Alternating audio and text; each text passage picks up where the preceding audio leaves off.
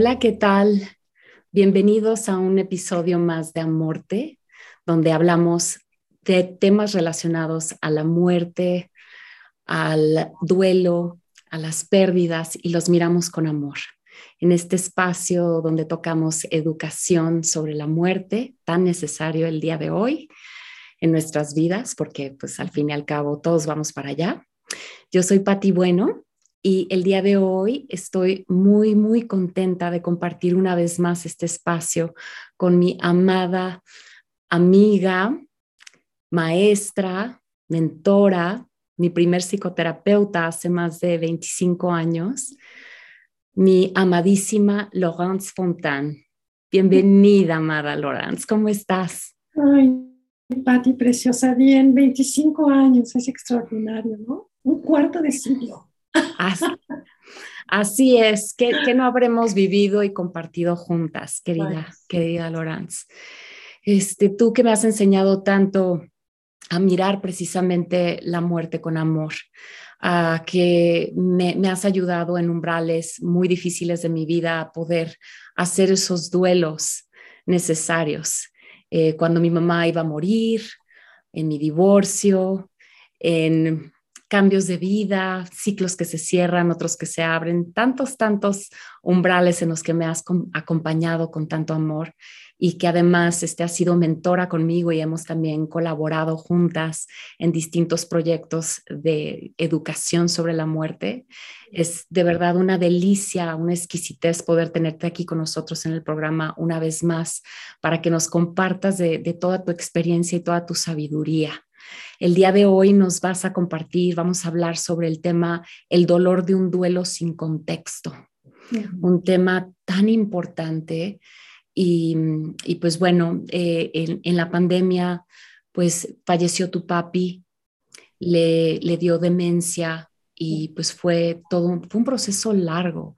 Y me encantaría si nos pudieras compartir un poco de esa experiencia para, para abrir este podcast. Ay, estaba pensando, eh, efectivamente, como la dificultad del proceso, ¿no? De un proceso tan largo en donde em, es difícil como vivir de cerca la demencia, aún teniendo el conocimiento psicológico de, lo que implica, eh, vivirlo dentro de la familia, dentro de la relación de tus papás. ¿no? Mis papás eh, son una pareja o eran una pareja muy especial, es decir, que siempre, siempre estuve como, tuve una idea romántica de su relación, ¿no? te cuento la historia que mi mamá dijo cuando hicimos eh, la celebración de vida de mi papá. Dice que, dijo que la invitó a cenar apenas al conocerse, ¿no? La invitó a cenar a un restaurante muy lindo y le dijo, ¿qué edad tienes? Y mi mamá le pareció una pregunta eh, mi mamá es muy, ¿sabes cómo se hacen las cosas? Me parece una pregunta inadecuada, pero bueno, la contestó y le dijo, ¿y de, de qué mes? Y le dijo octubre, ¿no? el 24 de octubre, y le dijo, ¿y de qué año? Y resultó que cuando mi madre le dice que nació el 24 de octubre del 27, él le dice, somos gemelos, porque él nació el mismo día en otra parte del mundo, pero entonces tuvieron una relación eh, muy entrañable y muchas veces confusa, en términos de quién era quién y a quién le tocaba hacer qué, sobre todo conforme fueron pasando los años. Una de las partes más difíciles de este manejo de la demencia es eh, las dinámicas que surgen alrededor de eso. Entonces, por ejemplo, mi papá le dieron varios episodios de neumonía, lo cual es muy natural en esta época de vida. Y, entonces era, uy, ya a lo mejor se va a morir, eh, vamos a prepararnos. Entonces había todo este proceso como de, ya va, ya va a pasar, ya lo voy a extrañar, y de repente se recuperaba. Y pasaban seis, ocho meses más y volvía a pasar. Y yo creo que, que es como una muerte eterna para ti. ¿Sabes? Es un proceso que, y estoy segura que muchas personas comparten esta sensación, ¿no? De que toma mucho tiempo, ¿no? Para que una persona llegue a ese, a ese momento de su, digamos, de su cambio de, existencia, yo podría decir. Em, cuando hablamos de la muerte sin contexto, una de las, una de las cosas que, que fue muy evidente es que hubo mucha preparación. Dos veces, ¿sabes? Em, como, como yo prepararme, terapéuticamente, eh, personalmente, meditativamente, eh, para poder acompañarlo en lo que él estaba, no en lo que yo quería que él estuviera. Cosa que era diferente a lo que quería mi mamá. Mi mamá, cuando mi papá murió, dijo, es que, ¿sabes? Si solo hubiéramos, y entonces hubiéramos podido tenerlo una semana más. y para mí era no. Eh, estamos alargando un proceso en el que simplemente él lo que, lo que suplica es morir. Entonces, lo que, lo que ha pasado entre el proceso de mi madre y el mío es que em, es muy interesante, Patti, no hay ausencia, como más bien, no hay una ausencia vacía, como que hay una ausencia, pero plena. A ver, cuéntanos un poquito más qué significa eso de una ausencia plena. Fue muy sorprendente para mí porque no fue lo que me pasó con la muerte de mi hermano, ¿no? Con la muerte de mi madre fue un shock, fue algo tremendamente brusco y entonces pasé años tratando de llenar ese hueco. ¿Puedes compartirnos un poco sobre la muerte de tu hermano? Claro, claro, eso pasó hace más de 30 años. Em, murió de una manera violenta, ¿no? Lo, mataron. Entonces, como, como fue una muerte muy repentina, eh, es, siempre he dicho que mi hermano es una alma gemela mía, entonces se murió una parte de mí. Y yo no tenía ningún contexto para la muerte, para la vida, para en qué creer, para qué hacer. No fue una muerte mía, ¿no? de yo lo que único que quería era morirme. Como una iniciación para ti.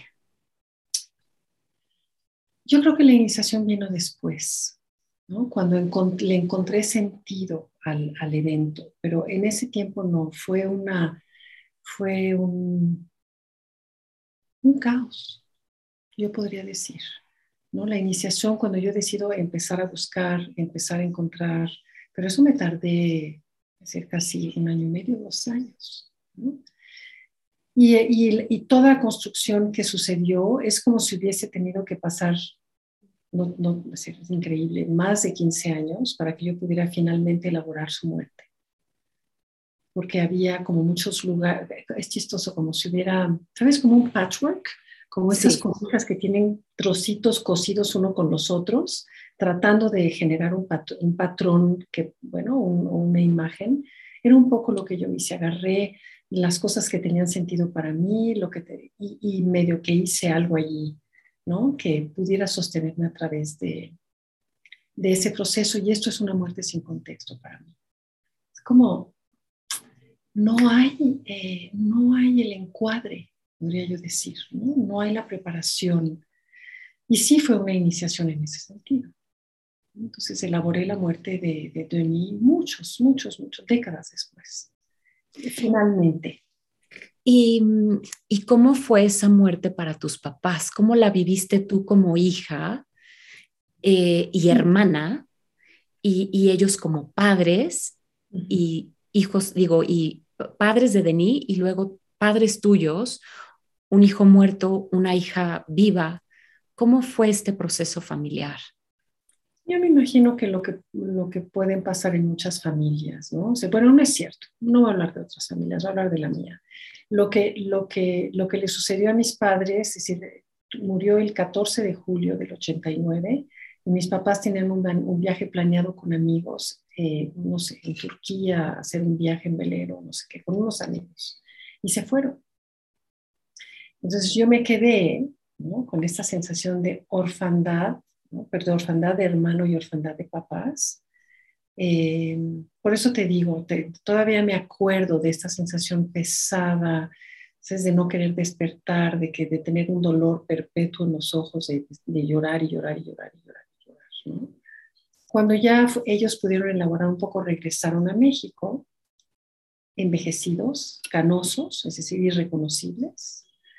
Eh, mi, mi, presencia en la vida de mis padres les recordaba la ausencia de mi hermano.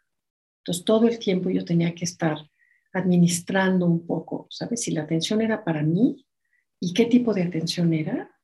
Y si la atención, eh, eh, entonces, por ejemplo, un, un evento interesante fue eh, ir a un cumpleaños después, uno de mis cumpleaños después de este evento, un par de años después, y mi papá se levanta, yo digo, ay, me va a traer el regalo, me imagino, porque no tiene por qué levantarse y me pone eh, la loción, eh, ¿sabes? Como que le gustaba a mi hermano. Me dice, era la loción preferida de tu hermano, como regalo de cumpleaños.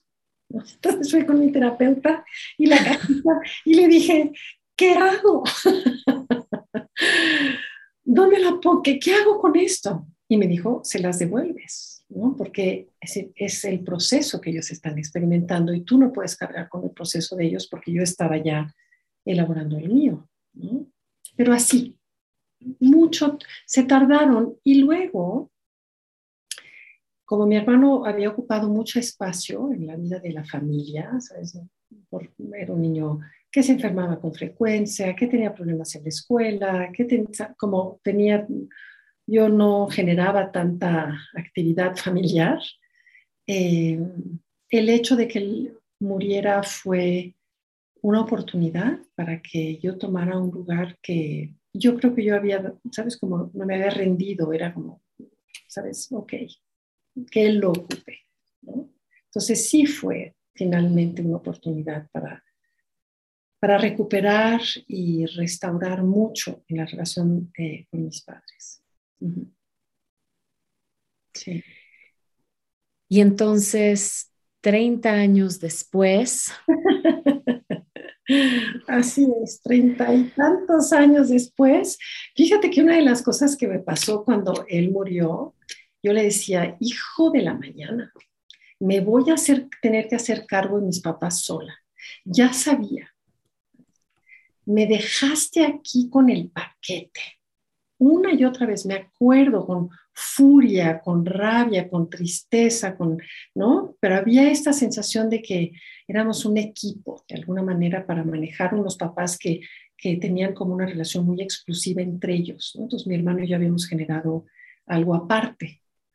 Y dicho y hecho, Dicho y hecho, exactamente. Dicho y hecho. Volví a reclamarle con más sentido del humor, diciendo, ahora los recibes del otro lado, por favor. y te toca. No me puedo imaginar, amada mía, porque es algo que hemos hablado muchas veces, ¿no? O sea, el dolor que yo viví de, de perder a mi mamá cuando ella todavía estaba muy joven, de 56 años y pues mis abuelos y mi padrastro y acompañarlos a todos en la muerte y hablar de, de, lo que es hacernos cargo eh, de, de, los padres cuando se vuelven adultos mayores. Y sobre todo si hay demencia de por medio. Demencia es todo un, un, un un tema aparte porque no juega con las mismas reglas. Este, hace, hace unos meses tuve el privilegio de entrevistar a Barbara Carnes, que estoy segura que conoce su trabajo. Y, Barbara Carnes dice que eh, podemos tener como todas estas señales y todas estas reglas y seguir como todas estas, em, todas estas señales de cuando estamos muriendo, menos cuando hay demencia. Demencia rompe con todas las reglas. Entonces me imagino que para, para el cerebro y, emocionalmente y físicamente es muy desgastante todo lo que, lo que, lo que sucede en un proceso de, demencia, que, que, no significa que es un enfermo terminal. Claro. ¿no? Y que además no hay proceso de raciocinio, ¿ves? Yo le decía, papá, ¿qué quieres? ¿Cómo te acompaño? ¿Qué, qué, qué necesitas? Me acuerdo unos meses antes de morir, le dije, papá, ¿qué quieres que hagamos una vez que tú hayas fallecido? ¿no? Porque acababa de salir de una crisis de salud. Eh, me acuerdo, estamos sentados, eh, una de las situaciones que era más fácil acompañarlos era la hora de la comida, porque teníamos algo que hacer, porque estábamos reunidos, porque no había distractores. Entonces, fui mucho a acompañarlos a la hora de la comida a lo largo de esto, y sigo haciéndolo a lo largo de estos años.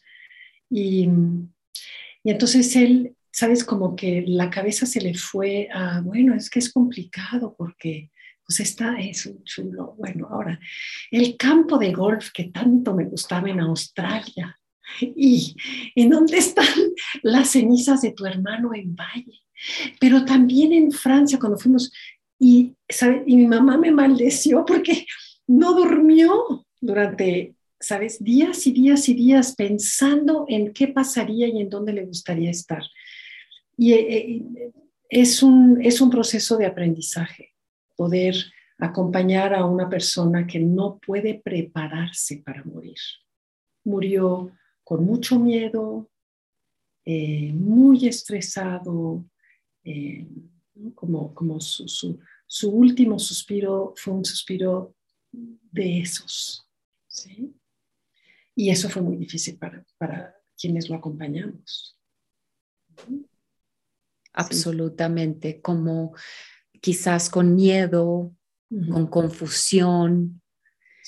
Yo recuerdo esta película eh, de Anthony Hopkins que se llama El Padre, The Father eh, me movió en cada fibra porque me encanta la manera que hicieron esta película porque te confundes. Todo el tiempo en la película te confundes porque te meten en la mente de la persona que tiene demencia, de cómo viven.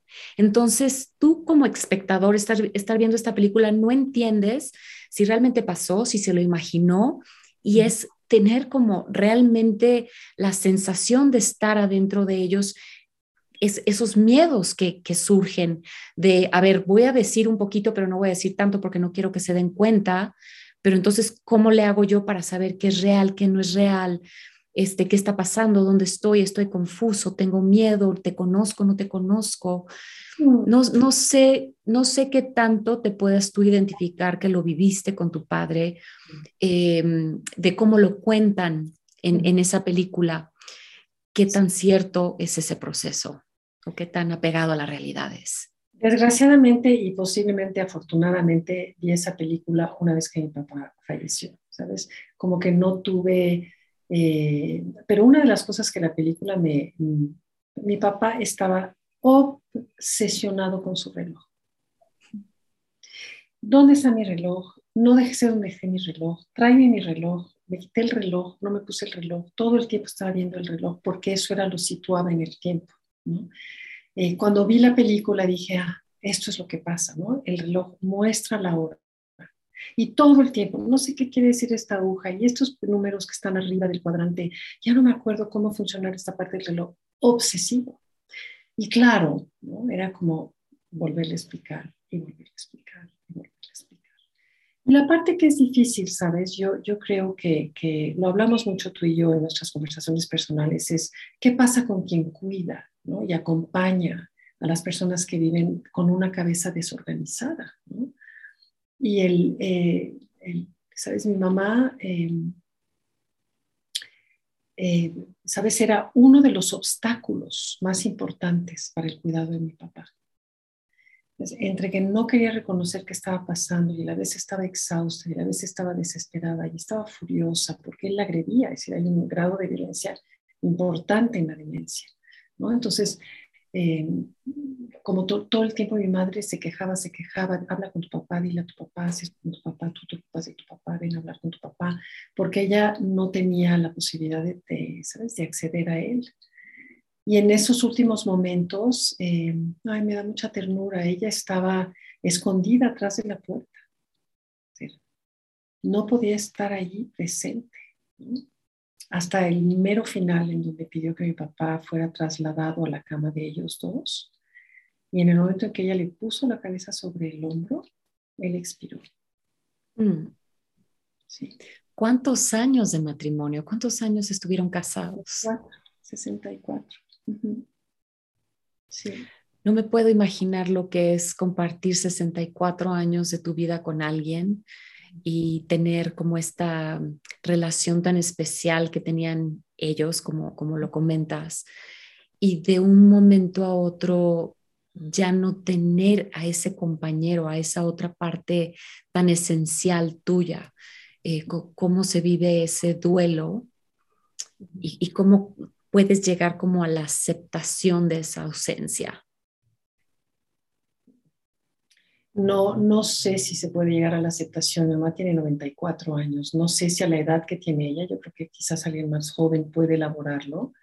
Eh, lo, que, lo, que, lo que queda, y ese es el trabajo que yo tengo que hacer como, como su hija, lo que queda es eh, la ansiedad. Entonces, la preocupación por todo, el mundo está horrible, las noticias, eh, qué va a pasar con los nietos, sabes, como no hay, no hay un momento de respiro en esta, esta generación de, de ansiedad que mantiene a mi mamá viva. Entonces he tenido que aceptar que tengo una mamá que vive gracias a estar ansiosa. O sea, la, ansiedad es lo que la mantiene viva aún. Así es. Mientras entonces, por ejemplo, en realidad ha adoptado muchos comportamientos de mi papá y, y, entonces mi papá, una de las cosas que era difícil es que se, ¿sabes?, revolvía todo. Bueno, mi mamá no puede evitar a ver si encuentra el papel, a ver si abre el expediente, a ver si. Entonces yo llego allí, todo lo que había sido ordenado está desordenado, tengo que volverlo a ordenar porque. Pero su, su ¿sabes lo que dice ese? Ay, es que no encuentro las cosas, es que, es que no sé dónde está ese papel. Pobrecita, ¿sabes? Como hay momentos donde pierdo la cabeza, ¿eh? Te voy a decir que tengo que salir a respirar al balcón, pero, pero sí, la ansiedad es lo que es, lo, es su sensación de vida. Mm. Interesante, ¿no? Sí, es, es la, la, emoción que la mantiene arraigada a su cuerpo. A su cuerpo, exactamente.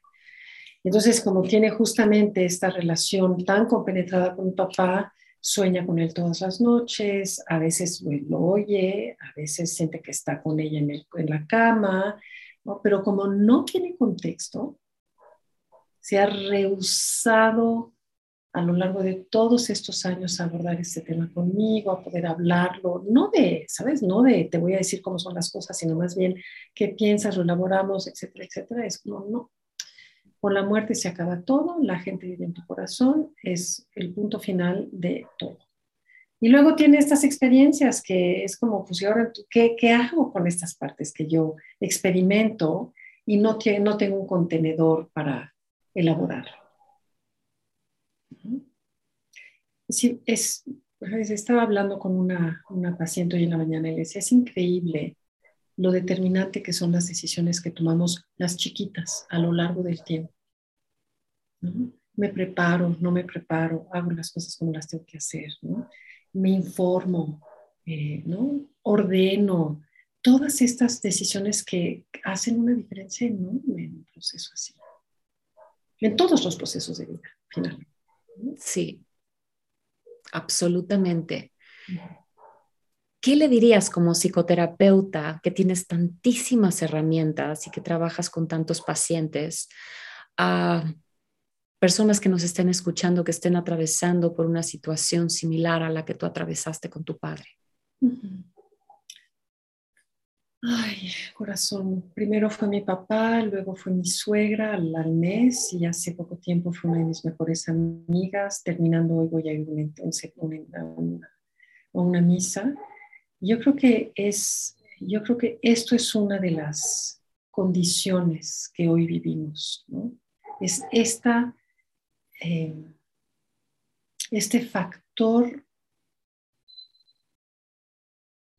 determinante eh, que sea la pandemia, que sea los resultados del estrés, que sea eh, ¿no? como, como todo lo que puede haber a, raíz de y en función de las crisis de salud que hemos tenido últimamente, es, cada duelo es diferente. Para mi papá casi no lloré, fíjate, lloro, pero son así, me sale el llanto, ¿sabes? Cuando, por ejemplo, veo mi mano y tengo la misma forma de mano que mi papá y de repente la veo y digo, ¡ay! ¿Sabes? Como me conecto. Y después eh, murió una muy buena amiga mía hace, hace, ¿qué será? un mes, no pude dejar de llorar y llorar y llorar y llorar y llorar. Y yo creo que darnos la oportunidad de poder estar con esta realidad. Dijiste algo lindo, todos, todos nos estamos muriendo, pero ahorita lo tenemos aquí. No hay nadie que no haya tenido una experiencia de una pérdida. Y estamos hablando de pérdidas de vida. las demás pérdidas son innumerables. Lo que yo mucho le, le, recomiendo a las personas con las que trabajo es que, ¿sabes? veo mucho este gesto, ¿no? Como, bueno, una vez que ya, mira, este es el gesto, ¿no? Pero es, es muy revelador y es muy frecuente. Digo, ay, ok, ¿cómo podemos hacer como que me lo quedo, ¿no? Lo integro, vivo con ello, tolero la incomodidad, tolero lo que despierta, porque finalmente nadie más puede hacer eso por nosotros. Así yo, ayer eh, cuando escuché la, la, la, entrevista que hiciste con Ray, ¿no? Y cuando él dice, bueno, es que un duelo, el mío, el, duelo de Denis lo tuve que elaborar con un terapeuta, ¿sabes? Con varios terapeutas en realidad. Eh, pero yo creo que la, el grief, es decir, el sentimiento que surge del duelo, es un sentimiento inevitable. Te agarra en la noche, te despierta a las 3 de la mañana. Te atrapa cuando vas al súper y te acuerdas de que le gustaban los limones.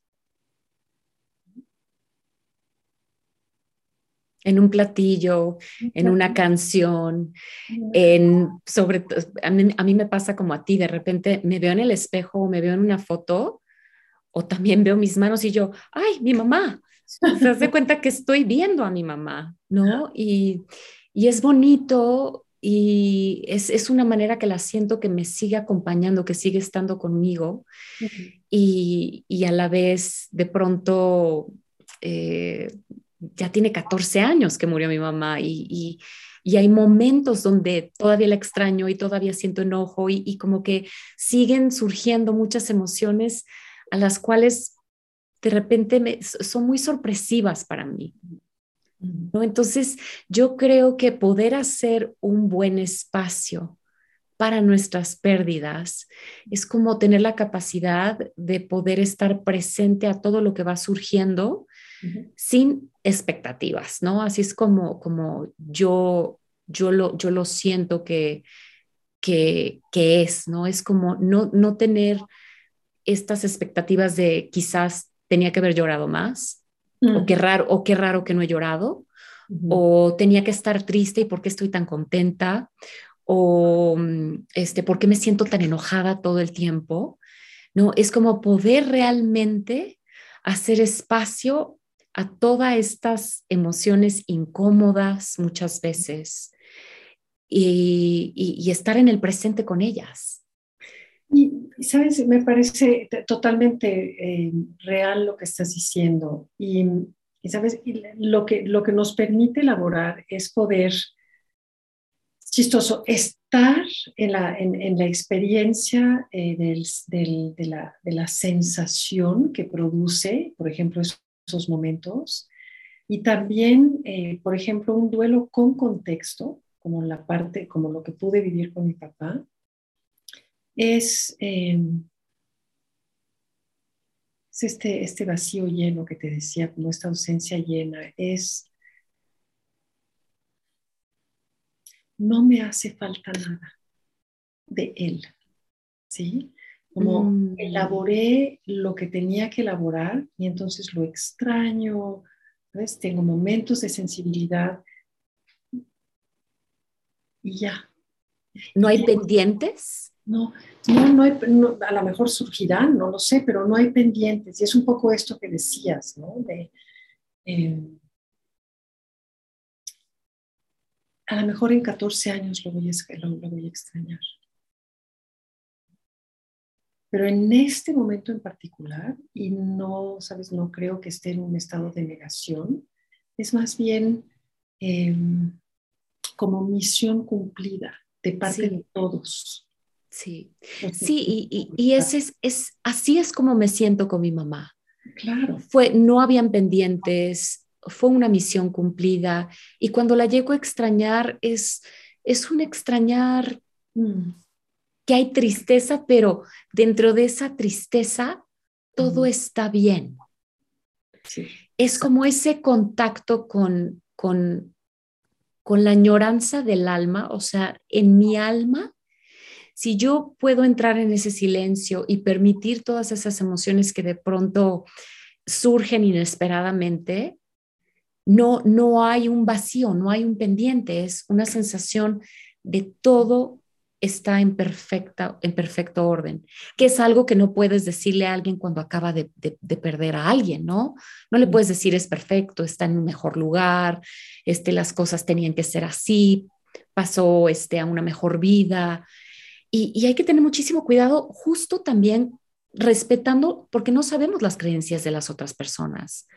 Cuando alguien, que era algo que hablábamos mucho, que, que, por eso surgió el, tema de este podcast, ¿no? Es qué sucede cuando alguien piensa que cuando muere una persona amada, ahí se acaba todo. ¿Qué pasa con, con, las personas que creen que no hay nada más después de la muerte? Yo lo que, lo que puedo decirte de, de, lo que veo en la experiencia de mi mamá es un inmenso desamparo. Ese es un inmenso desamparo como, como, como no puede, ¿sabes?, ubicar esto en ningún lado. ¿no? Lo único que es, y la veo, la veo que camina y camina y se mueve, ¿no? Por el departamento, es como lo está buscando, lo está buscando, pero no, no hemos podido, por ejemplo, cuando estábamos planeando la, eh, la ceremonia de vida, eh, porque no quiso hacer una misa, es decir, como que no había como estos rituales, eh, su ansiedad antes de que sucediera ese evento fue inmenso, ¿no? Como, ¿qué vamos a hacer y qué se va a decir? Y yo, ¿sabes? No quiero que hablemos de cosas que, en las que no creo y no quiero que, ¿no? Entonces, eh, tuvimos la fortuna de poder organizar esto en un jardín, eh, ¿no? Y a lo que nos dedicamos fue hablar de mi papá. Y ahí es donde nos cuenta esta historia. Y entonces ella se pudo relajar y pudo ver que finalmente es decir, eh, puede ser contenido este proceso en el amor eh, de la pequeña comunidad que rodeaba muy cercanamente a mis papás. Y bueno, eso es uno de los pilares para mí más importantes, nuestra comunidad. y, si nosotros digamos que nuestra fe eh, está en el amor, pues nos agarramos del amor del amor y de nuestra comunidad para sostenernos en, esa noche oscura del alma, donde hay tanta confusión y, e incertidumbre. Sí. Uy, me dices esto y lo que me viene a la cabeza es, bueno, ¿sabes? Como que pues el tiempo que mi mamá esté aquí y entonces tener que como volver a entrar en un proceso con ella de acompañamiento y de pérdida.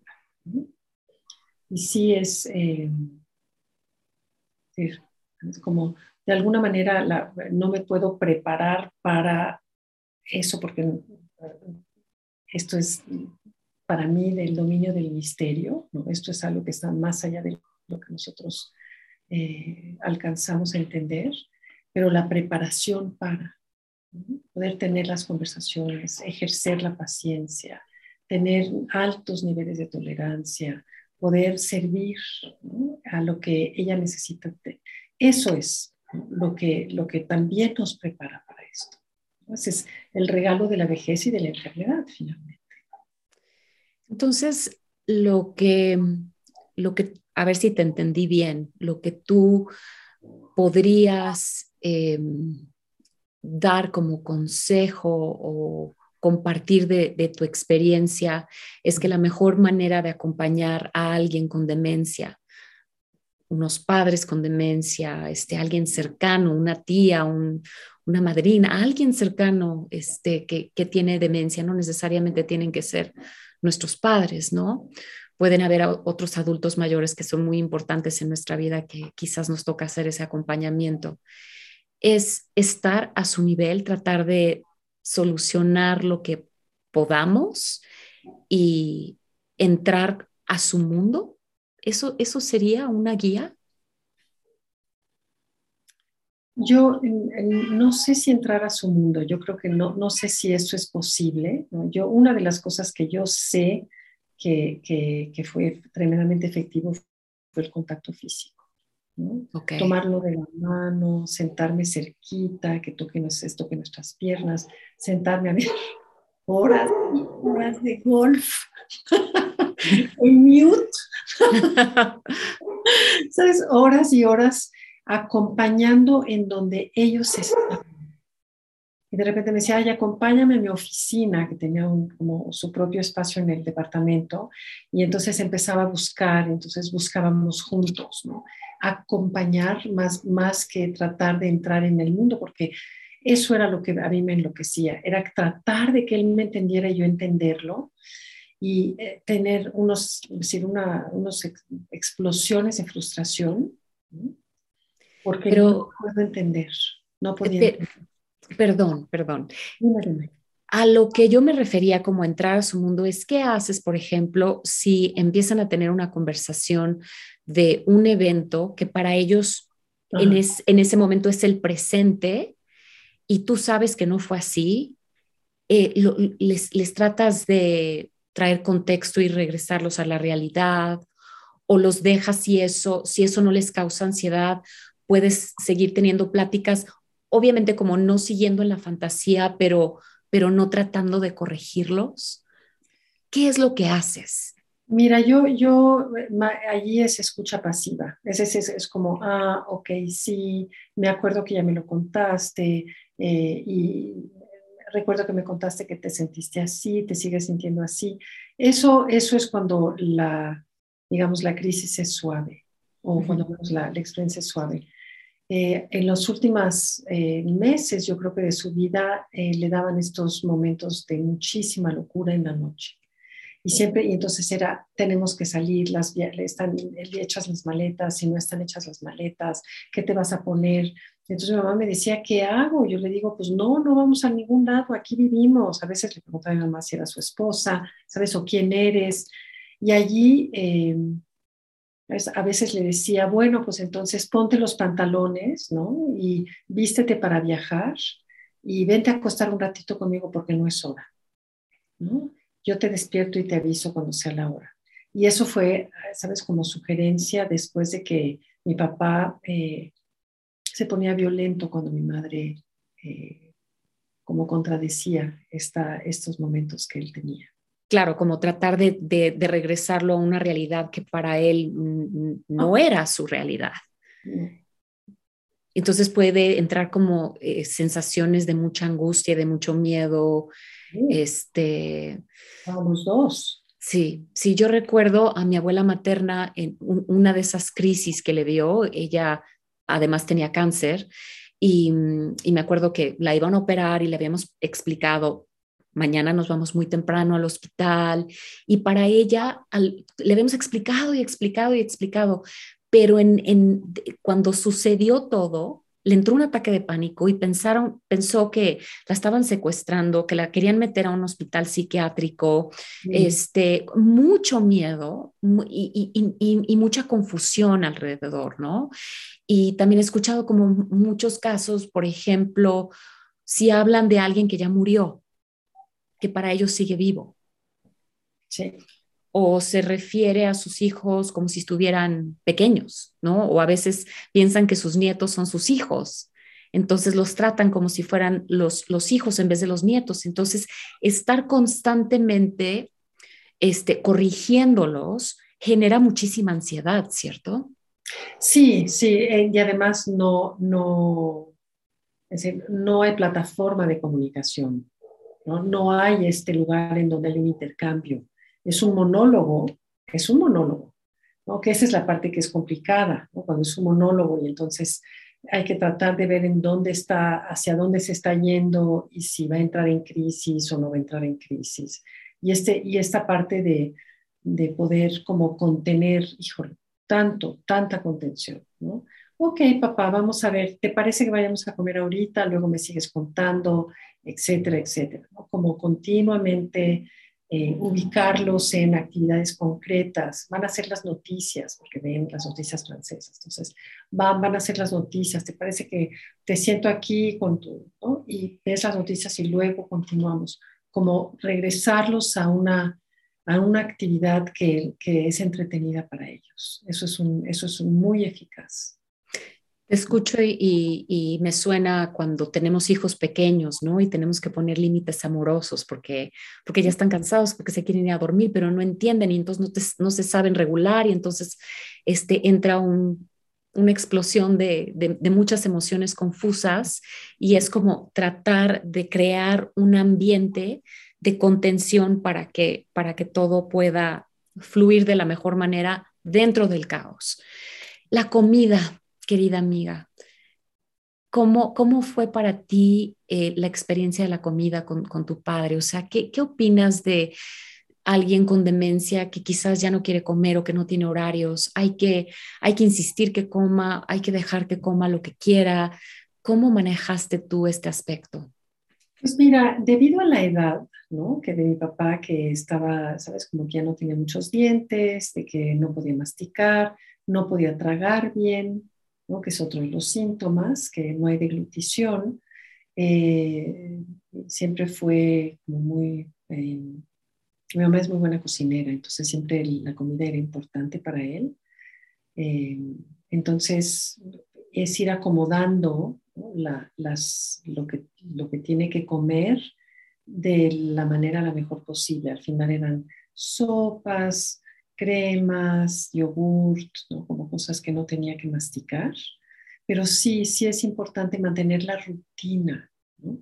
Ahora, comer en casa de mis papás era sentarse a comer todos, la copita de vino, la comida, la entrada, ¿no? Y entonces ese ritual a él lo situaba. No sé en otras situaciones en las cuales quizás no hay esta rutina tan implantada, eh, pero yo creo que es importante es estos parámetros que a lo largo del día marcan el paso del tiempo. Sí. Sí. Si dijiste algo interesante hace ratito con respecto a, tu abuela, una de las cosas que a mí me pasó y que me he tardado en entender y en como tener otro tipo de experiencias es que fue tan intenso el cuidado, y yo no sé si esto te pasó con tu mamá, tan intenso el cuidado, tan enfocado, tanto servicio, realmente es un servicio, que cuando falleció mi papá no me acordaba de cuando, era, cuando mi papá no era así. Mm. Como, como estuvo disminuyendo su salud física y mental a lo largo de los años, no me acordaba de mi papá cuando era un papá. ¿Sabes? Como que me cuidaba y hacía, me enseñaba a manejar y hacía, ¿no? Como todas estas actividades que implicaban muchísima cercanía. Me costó mucho trabajo darle cuenta de eso. Como dejar pasar el tiempo y confiar que eso también volvería. Porque eso es lo que pasa con el desgaste. ¿no?